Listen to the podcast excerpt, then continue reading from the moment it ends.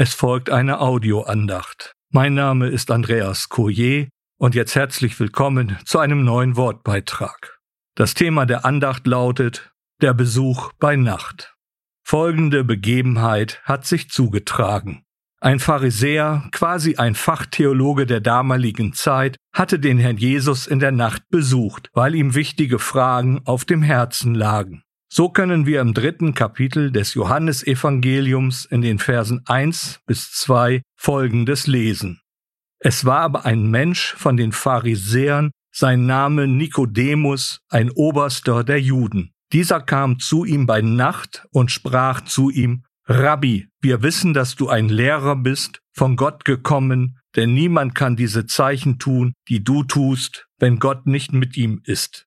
Zur Person. Nikodemus war Lehrer, Pharisäer und Angehöriger des Hohen Rats, dem Sanhedrin, einer Körperschaft von Führern, die in Jerusalem als das höchste jüdische Gericht fungierten. Dieser Nikodemus war ein Suchender, der mit einer gewissen Messias-Erwartung lebte.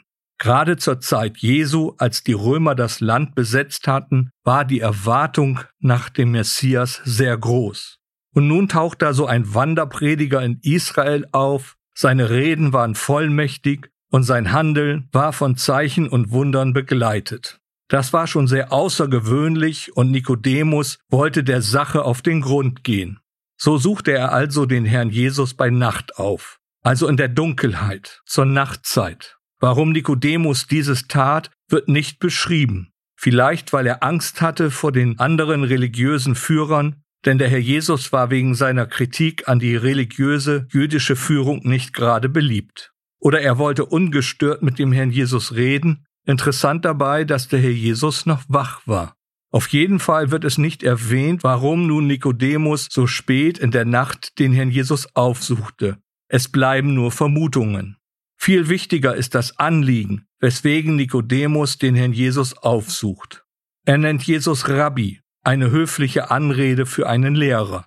Dann sagt er deutlich, wir wissen, nicht wir vermuten oder ahnen.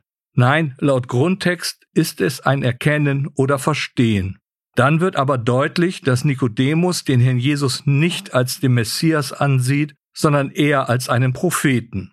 Das macht die Aussage, wir wissen, dass du ein Lehrer bist, deutlich. Auch dass Nikodemus sagt, du bist von Gott gekommen und nicht, Gott ist jetzt mit uns. Somit wird deutlich, dass sein Wissen aus einer gewissen Schriftkenntnis stammt, aber dieses Wir wissen ist kein Bekenntnis des Glaubens. Um es deutlicher zu machen, Nikodemus weiß aus den Schriften des Alten Testament, dass Wunder und Zeichen nur durch Menschen geschehen, die besonders von Gott bevollmächtigt sind. Ja, natürlich wird der Messias, wenn er kommt, noch viel mehr tun. Und hier liegt das Problem von Nikodemus. Er betrachtet die Schrift durch die Brille der Überlieferung. Es war die vorherrschende Meinung, dass der Messias wie ein König David auftreten wird. Es war auch die Erwartung, dass der Messias mit einem großen Heer kommen wird und die römische Besatzungsmacht aus dem Land jagen wird. Und nun steht da so ein Wanderprediger mit einem Haufen Anhänger, alles einfache Leute aus dem Volk, und der soll nun der Messias sein? Unmöglich. Aber ein Prophet, das ist durchaus möglich. Sehen wir die Parallele zu unserer Zeit? Sehen wir hier nicht ein Glaubensverständnis wiedergespiegelt, was die Haltung vieler Menschen in unserem Land hervorhebt? Viele kennen die Bibel aus der Schule, aus dem Konformantenunterricht, wissen um einige bekannte Bibelverse. Und ja, der Herr Jesus ist vieles, aber nicht der Sohn Gottes, der lebendige Gott als Mensch. Revelutzer, ein guter Mensch, ein Friedensbringer, oder einfach nur eine fromme Legende. Ein bekennender Glaube ist das nicht. Aber es ist gut, wenn jemand an dieser Stelle wie Nikodemus nun zu dem Herrn Jesus kommt, mit all seinem fragenden Wissen. Hier ist der Zuspruch aus dem Wort Gottes. Hier finden wir mutmachende Hoffnung. Einige Dinge werden deutlich aufgezeigt. Zunächst, Nikodemus kommt zu Jesus.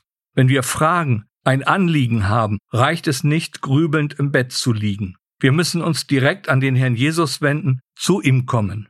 Dann ist es egal, zu welcher Uhrzeit, der Herr Jesus hat Zeit für uns, sogar in der Nacht oder im übertragenen Sinn in der Dunkelheit unseres Lebens.